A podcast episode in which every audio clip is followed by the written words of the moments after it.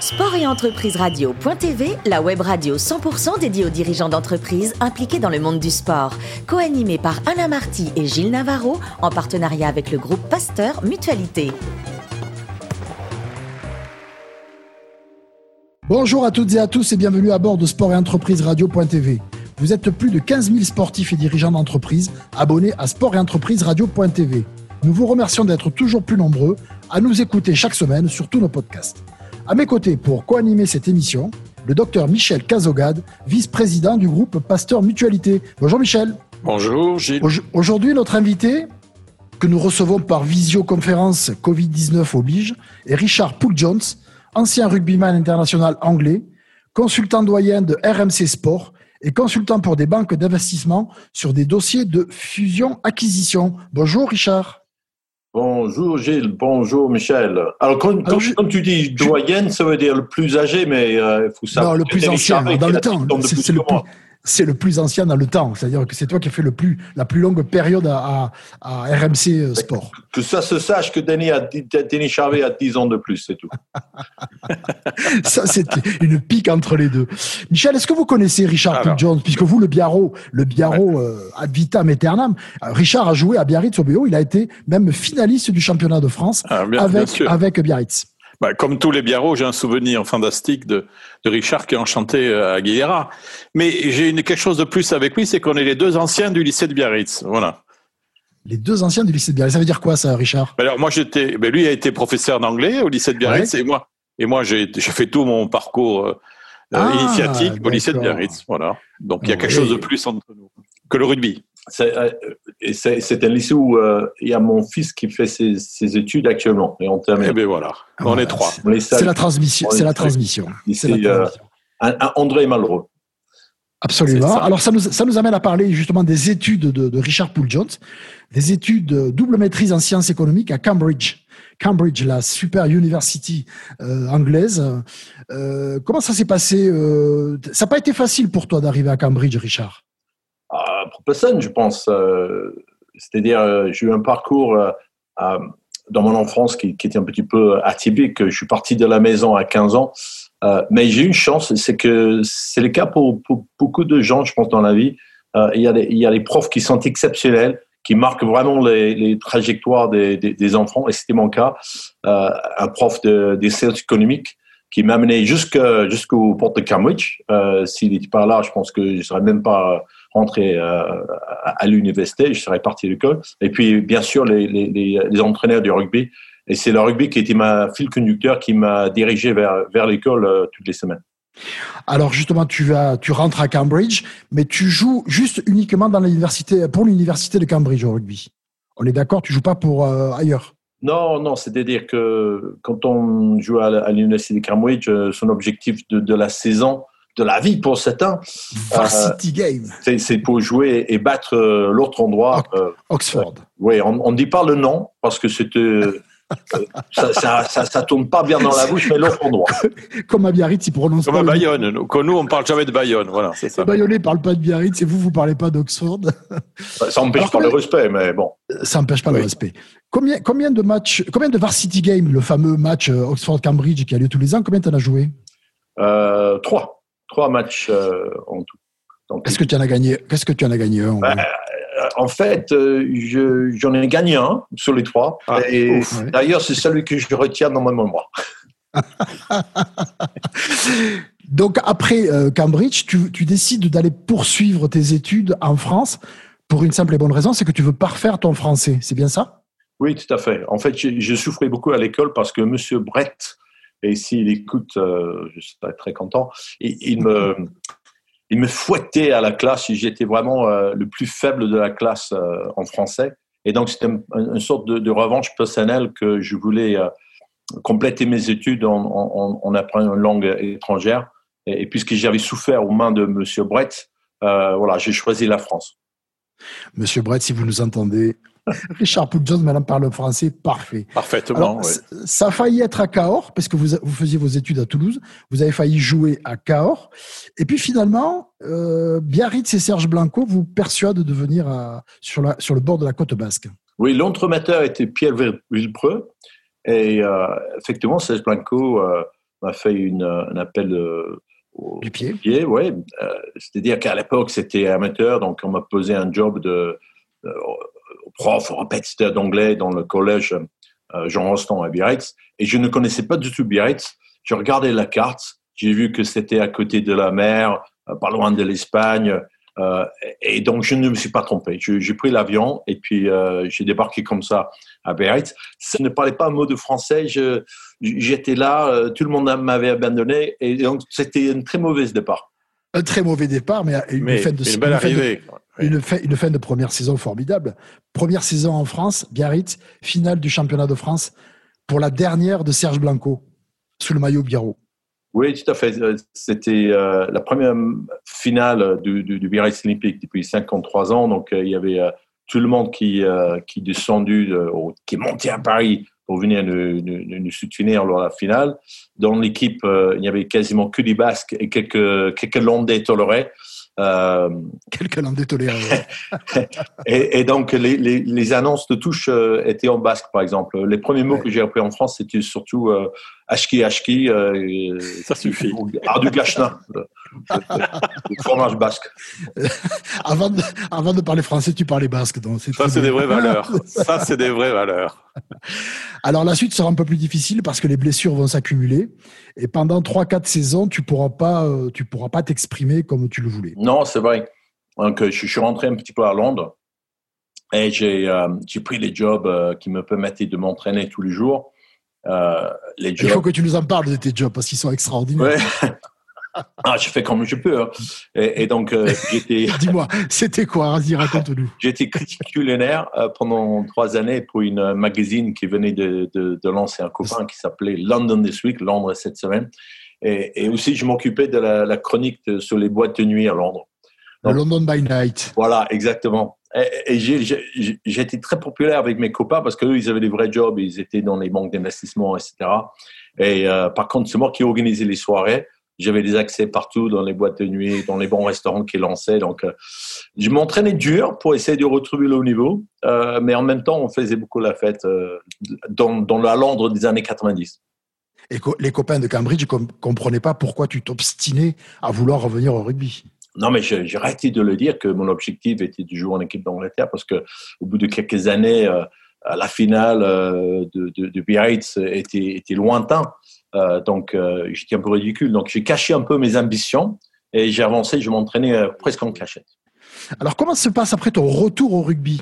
Je crois que tu as eu un appel du pied de, du Stade français et d'un certain Max Guazzini. Oui, exactement. Max, il constitue une équipe de, de beaucoup d'étrangers. le Stade français venait de retrouver le haut niveau et, et, donc va assembler différentes nationalités. Et puis, je pense qu'il pensait que je serais euh, un bon euh, coordinateur, euh, ouais, un interprète presque entre entre pour les étrangers.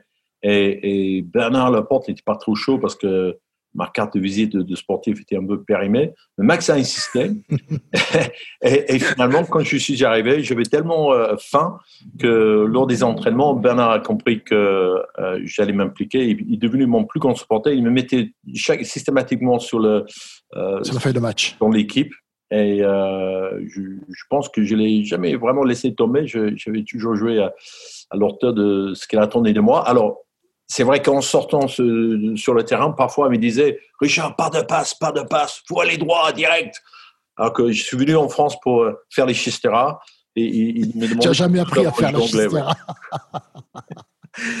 Alors, il y a une autre anecdote aussi qui est croustillante. Euh, quand tu arrives à Paris, euh, c'est Max Guazzini qui t'héberge quelque temps, le temps que tu trouves un endroit où te poser. C'est vrai. Alors Max, il, a, il avait, il a toujours une penthouse magnifique euh, jusqu'en face de de Bologne.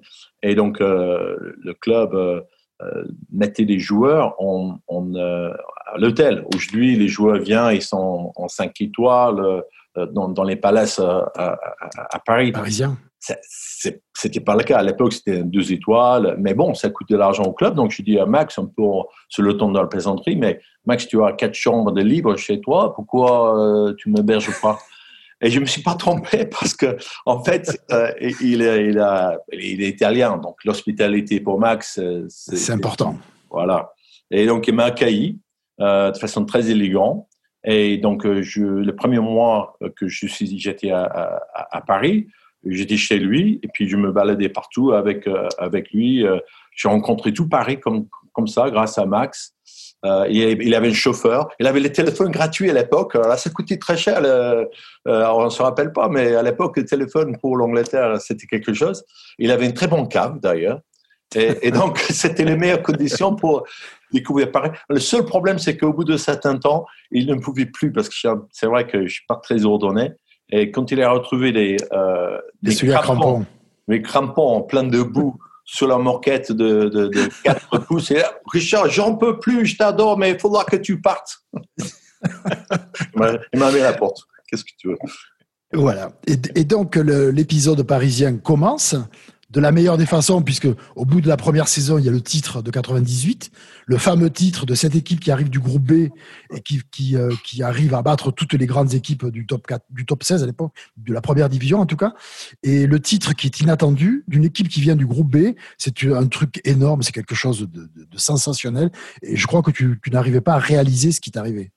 Ben, C'est-à-dire que je vais passer euh, par, par une une trajectoire un peu aléatoire, comme beaucoup d'autres joueurs. D'ailleurs, dans, l'équipe, on était euh, une équipe beaucoup de personnalités. Il y avait des Rapatou, bien, bien sûr. Il y avait des, joueurs comme euh, Chafadan qui, qui, qui, ne jouait plus ou qui jouait en groupe B. Euh, et, puis les joueurs qui étaient un peu perdus pour le, haut niveau, qui étaient les revanchards, qui avaient toutes, tous le, personnalité, aussi fort en troisième mi-temps que dans les premiers deux. amené par un Diego Dominguez, notre mitrailleur, euh, non, c'était vraiment une, équipe de grosse personnalité et énormément de plaisir de, de, lever le, bouclier après quelques années euh, où la lumière m'était un peu échappée.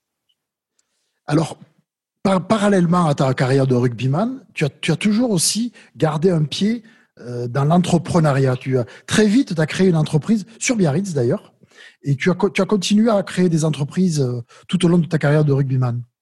C'est-à-dire que je fais partie de la génération où le rugby était, amateur et même quand c'est devenu professionnel, euh, on a gardé euh, euh, une, approche où on fait c'est pas que du rugby. Pour nous, faire que du rugby, c'était un peu réducteur. Donc, c'est pas qu'on n'a jamais, jamais refusé un chèque. ni, du liquide de, max, les billets de, 500, 500 francs, on connaissait la couleur. Mais c'est-à-dire qu'on a, on a été vraiment une, approche amateur et, euh, euh, donc effectivement, j'ai toujours été entrepreneur. Qu'est-ce que tu as créé comme société? La première, c'était une, une boîte d'édition aussi, de, une imprimerie? C'était quelque chose comme ça? Oui, c'est-à-dire que j'étais en, en tournée avec l'équipe d'Angleterre en 98 euh, et l'un de, mes, de mes copains me téléphonait, me disait que la société de son père euh, allait mal. C'était une imprimerie en région parisienne. Et donc, euh, je lui ai proposé, j'étais en Australie, je venais de toucher 150 000 francs d'honoraires de, de, vraiment pour, cette tournée. Et donc, je lui ai dit, bon, là, j'ai un tout petit peu d'argent, donc avec cet argent, on va racheter l'entreprise de ton père, on va la relancer. Et c'est exactement ce qu'on a fait.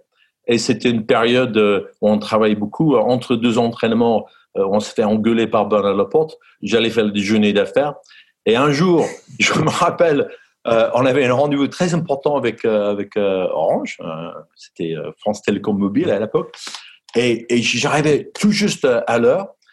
Pour, pour, pour y parvenir, j'ai tout simplement mis ma, ma costume par-dessus mon maillot. Je n'avais pas le temps d'aller euh, euh, me doucher, etc., pour être à l'heure pour le rendez-vous.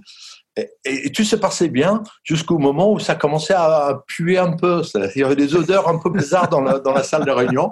Et donc, j'ai défait un bouton pour montrer à mon, à mon associé Franck Hélière. Et il a vu que j'avais le maillot plein de sueur en dessous. Donc, il a, il a compris. Ça a marché quand même oui. Ah, c'est seulement une question, Michel, de, me faire. oui, tout à fait. C'est devenu notre meilleur client et c'était euh, à ce moment-là, c'était la différence entre la réussite et, l'échec. Donc, il fallait absolument être à l'heure. Une histoire à l'ancienne qui, qui nous ravit. C'est merveilleux, ça. Absolument. Et après, après donc, tu, tu, fais une jolie carrière avec le Stade français. Il faut, il faut peut-être dire un petit mot aussi que le titre avec le Stade français t'ouvre les portes de l'équipe d'Angleterre, qui était ton rêve, et que tu es parti justement en Australie, en tournée, Australie-Nouvelle-Zélande, avec le 15 de la Rose. Ah, mais ça s'est pas toujours bien passé. Ça oui, oui. Non, mais c'était une tournée difficile, c'était une tournée de l'enfer. On prenait 50 points si ce n'était pas 76 partout, au grand euh, bonheur des Français. N'est-ce pas? Je vois ton sourire. Qui se moquait. mais, mais en leurs, réalité, leurs amis anglais. ouais, c'était la dernière tournée amateur de l'équipe d'Angleterre. Et puis, euh, pour vous donner une idée, sans rentrer trop dans les techniques, euh, le chaque regroupement, on était au moins 8 joueurs, parfois 10 joueurs par terre euh, impliqués dans le regroupement. Les Australiens en face, par exemple, ils étaient 3 ou 4 et les autres joueurs étalaient d'une touche à l'autre avec des passes magnifiques. Ils, ils marquaient euh, comme ils voulaient. Ils avaient un rugby qui est complètement différent au nôtre. Ils jouaient un autre rugby que le vôtre. Alors après, une fois que la carrière de joueur est terminée, tu te retrouves euh, dirigeant, tu te retrouves euh, aussi, tu restes au Stade Français parce que ce club, euh, tu as une attache particulière avec lui. Oui, c'est-à-dire que c'est le club qui m'a permis de, réaliser mes rêves, de devenir champion de France avec un groupe de d'hommes atypiques, plein de personnalités. C'est tout ce que je ce que je voulais dans le rugby, devenir même international éphémère. Et, donc, franchement, j'avais un attachement et une, euh, j'ai une sorte de euh, obligation par, rapport au Stade français. Euh, c'est une, un club centenaire qui n'a, qui n'a pas connu que les moments faciles. Et puis, oui, on, va en parler, oui. Et, c'est pour ça que je suis revenu comme dirigeant et, même actionnaire du, du club en 2011. Oui, parce que tu te retrouves au milieu de la vente du club en 2011. Euh, Max Guazzini a, quelques soucis avec son club. Il était euh, toujours brillant, président, euh, Gilles, Michel, mais, mais en fait, Max était devenu un actionnaire moyen, si on peut dire, parce qu'il il, s'était épuisé, Max, il, il, agissait par la, la, passion, la créativité qui est là, il a pu trouver des solutions. Mais euh, en réalité, le, financement du club euh, lui dépassait au bout d'un certain, certain temps.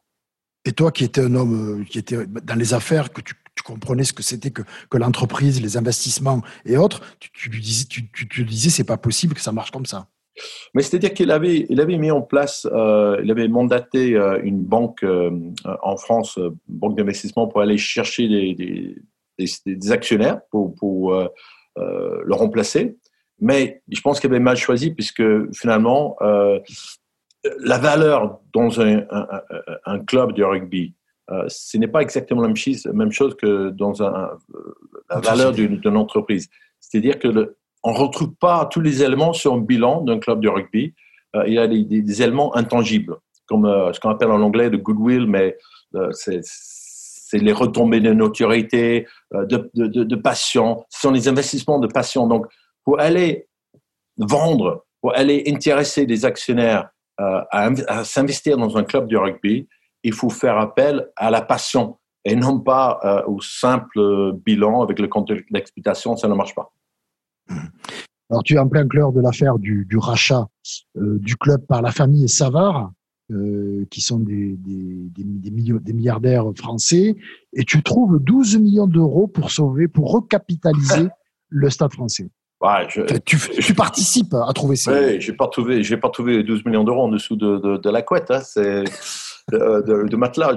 Mais déjà, bon, on, était un groupe. Il y avait euh, des garçons comme Michel Guise, euh, Jean-Laurent Granier, qui est aujourd'hui le président de, de Generali, Jacques Viral, les gens brillants, euh, et tout le monde est, est, venu autour du pierre angulaire qui, était Thomas Savard et, et, sa famille. Et puis effectivement, il fallait trouver 12 millions d'euros dans un temps record. Euh, après quelques errements euh, en, termes de, stratégie de, refinancement. Et euh, donc, on a pu refinancer le club in extremis.